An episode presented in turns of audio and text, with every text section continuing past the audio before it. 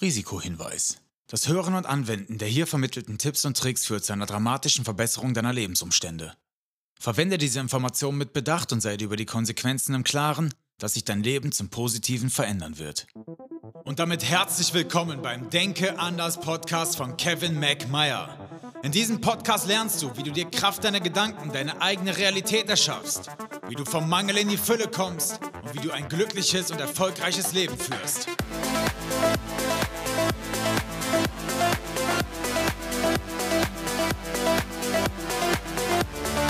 Und damit begrüße ich dich recht herzlich zu einer neuen Folge des Denke anders Podcast. Mein Name ist wie immer Kevin McMeyer.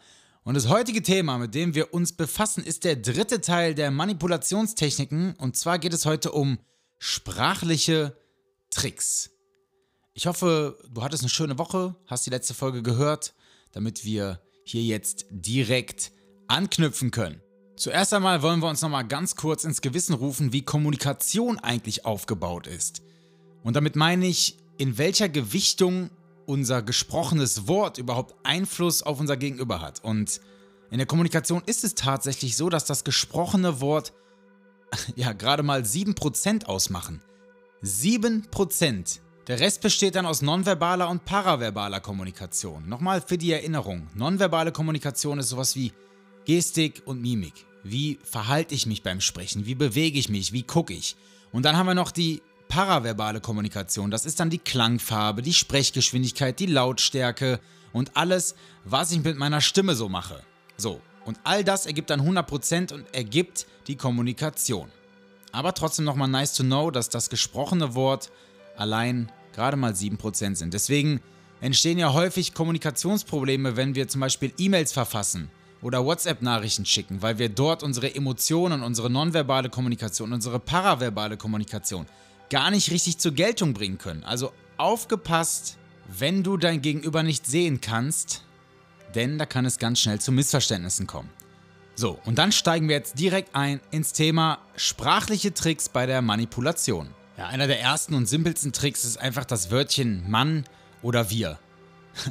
Damit suggerierst du deinem Gegenüber ganz einfach, dass auch andere dieser Meinung sind, auch andere diese Sicht auf die Dinge haben und stellst gar nicht mehr in Frage, dass diese Argumentation als gegeben hingenommen wird, sondern Mann oder wir sagt ja einfach, ja, es sehen einfach alle so, außer du.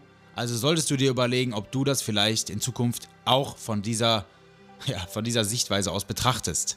Auch zwei sehr gute Freunde von mir sind die beiden Wörter einer oder jemand. Das wird ja auch sehr, sehr häufig verwendet, dass man dass jemand zu dir kommt und sagt, ja, jemand hat gesagt oder einer hat gesagt auf der Arbeit, dass du XY.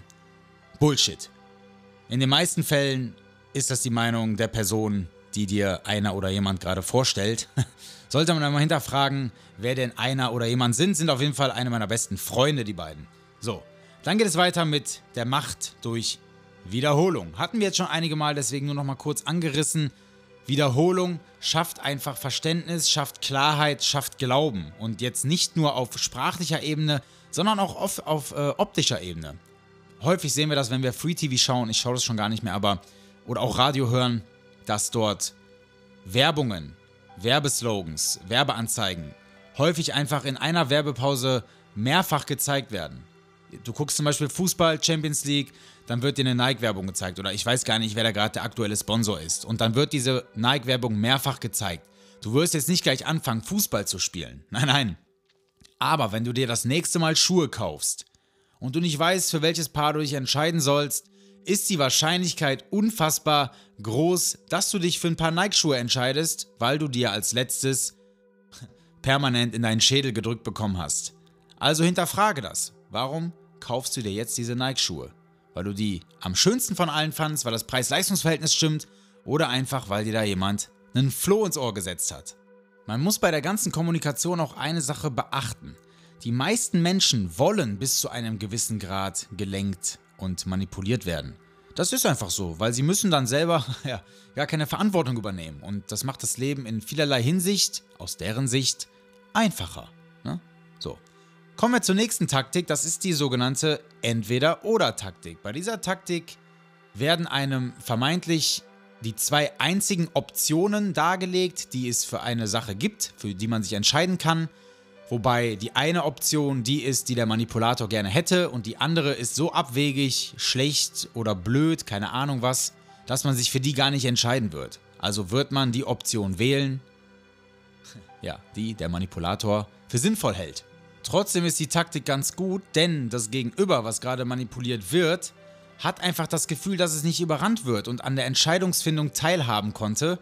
Ja, ist schon fast eine Win-Win-Situation für beide. Der eine fühlt sich gut und der nächste kommt einfach zu seinem Ziel. Aber aufgepasst, wenn dir jemand die Pistole mit entweder oder auf die Brust setzt. Die nächste Taktik wird häufig von Politikern der Pharmaindustrie oder sonstigen großen Konzernen verwendet. Das ist die Manipulation von Informationen. Und bei dieser Taktik geht es gar nicht mal so sehr darum zu lügen, sondern vielmehr darum, Informationen ausschließlich unter einem bestimmten Aspekt zu beleuchten und weitere Gesichtspunkte, die den Sachverhalt neutral erscheinen lassen würden, einfach außen vor zu lassen. Ja, Grippepandemie jetzt das beste Beispiel. Ich greife jetzt einfach mal fiktiv Zahlen auf. Anstatt zu sagen, wir hatten in diesem Jahr 4500 Grippetote. Könnte man auch sagen, wir hatten 0,004% der Bevölkerung, die letztes Jahr an Grippe verstorben sind. Also wie gesagt, die Zahlen sind jetzt gerade fiktiv. Aber diese 0,004% klingen viel, viel harmloser als diese Summe von 4500. Neben dem Weglassen von Informationen wenden Manipulatoren häufig aber auch eine völlige Überladung von Informationen an, die bis ins kleinste Detail ausgeschmückt sind, einfach um vom Kerngeschehen ablenken zu können. Also auch immer aufpassen, wenn zu viele Informationen preisgegeben werden, versuch mal herauszufiltern, was war da jetzt gerade die Kernaussage. Sehr, sehr spannend. Wenn der Manipulator sein Gegenüber kennt, wird er auch häufig noch eine andere Strategie anwenden und das ist folgende. Ich habe in der Zeitung gelesen, dass demnächst ein Börsencrash vor der Tür steht. Meiner Meinung nach ist der Autor aber zu parteiisch. Was macht der Manipulator in diesem Moment? Der ergreift selber Partei, indem er sagt, der Autor ist parteiisch.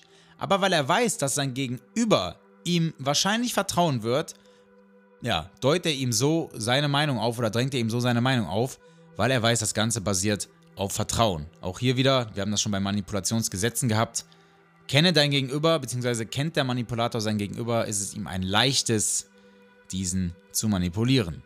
Mein Tipp an dieser Stelle, hol dir immer noch eine Zweit-, Dritt- oder Viertmeinung ein von möglichst neutralen Quellen. Ich weiß, das ist sehr, sehr schwer zu filtern, welche Quellen wirklich noch neutral sind.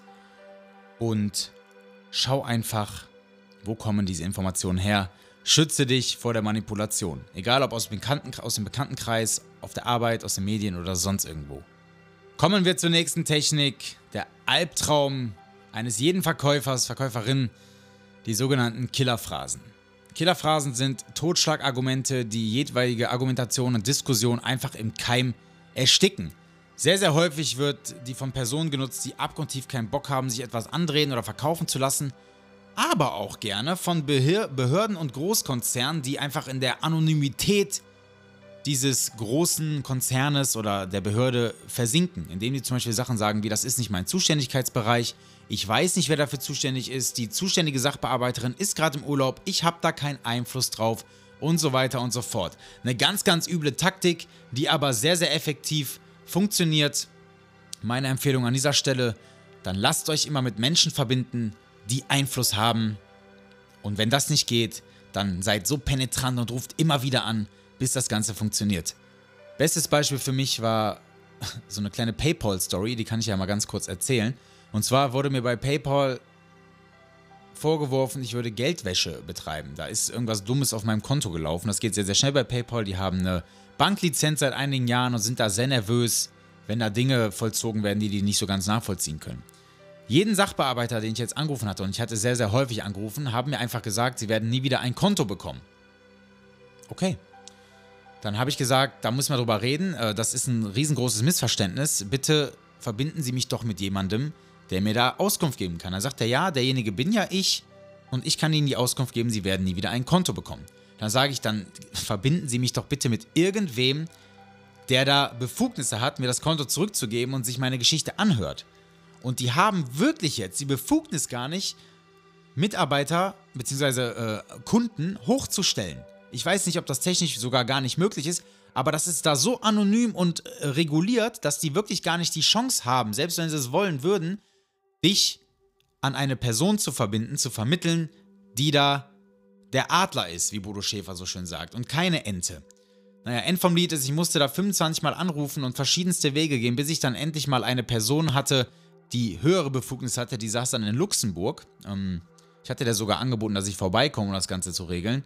End vom Lied war, es lief alles mit dem Anwalt und so weiter und so fort. Ich habe mein PayPal-Konto nie wieder gesehen, werde ich auch nicht.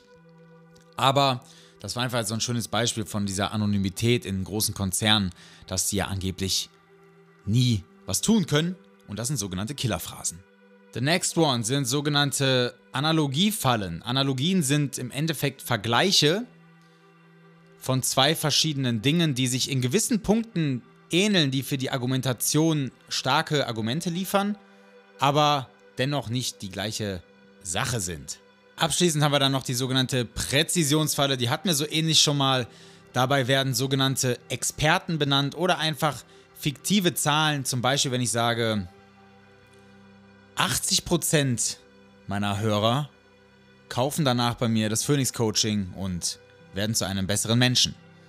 Das wäre jetzt einfach so dahergegriffen und wenn ich jetzt dann noch dahin zugebe, auch Experten von Bild.de haben gesagt, das ist das beste Coaching weltweit, wird das mal von einem Expertenstatus untermauert. Also haben wir einmal eine fiktive Zahl und einen fiktiven Experten. Ja, Dr. Hückelhofen hat nämlich gesagt von der Bild.de das und das und schon wirkt das Ganze professioneller.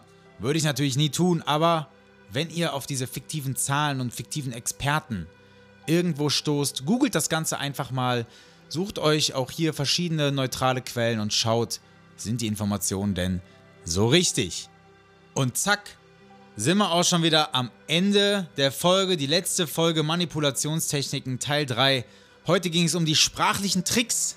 Ja, es sind kleine Tricks, die wir alle kennen, die wir alle im Alltag so schon mal irgendwo gehört haben aber die dennoch sehr, sehr machtvoll sind und jetzt, wo wir sie wissen, können wir uns davor schützen oder sie hier und da, zum Beispiel in einem Bewerbungsgespräch etc. pp. auch mal einsetzen, um an unser gewünschtes Ziel zu kommen. Wenn auch du dein Next Level, dein nächstes Ziel möglichst energetisch und in einem kurzen Zeitabstand erreichen möchtest, ja, wenn du dir deine Zukunft in die Gegenwart holen magst, dann bewirb dich doch gerne auf www.kevinmacmeyer.com für das Phoenix Coaching. Ich freue mich sehr auf deine Bewerbung und freue mich von dir zu hören. Ansonsten besuch mich auch gerne auf Social Media, bei YouTube und so weiter und so fort und tritt mit mir in Kontakt. Ich freue mich immer sehr über den Austausch. Und jetzt bin ich erstmal raus. Ich wünsche dir eine angenehme Woche, bleib gesund und wir hören uns. Ich bin raus. Mach's gut. Peace.